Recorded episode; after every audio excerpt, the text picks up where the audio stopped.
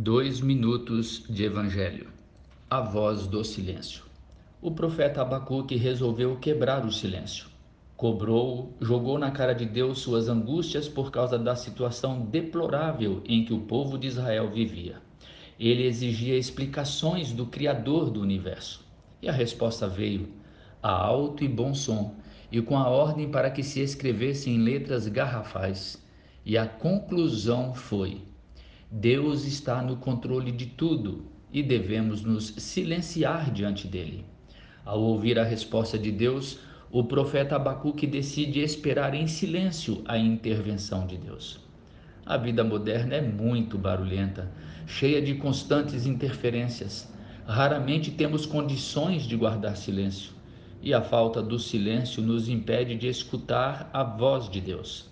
No Evangelho, somos chamados a buscar o encontro secreto, onde o Pai que nos vê em secreto nos recompensa. Ficar em silêncio diante de Deus enquanto aguardamos por Ele. Haverá sempre, é claro, o tempo de lamentar, de clamar, até de gritar. Mas este momento precisa ser seguido do silêncio para a alma escutar e o silêncio carregará o grito mais alto da nossa alma, pois o Pai sabe o que grita de dentro de nós e ele responde a este clamor da alma.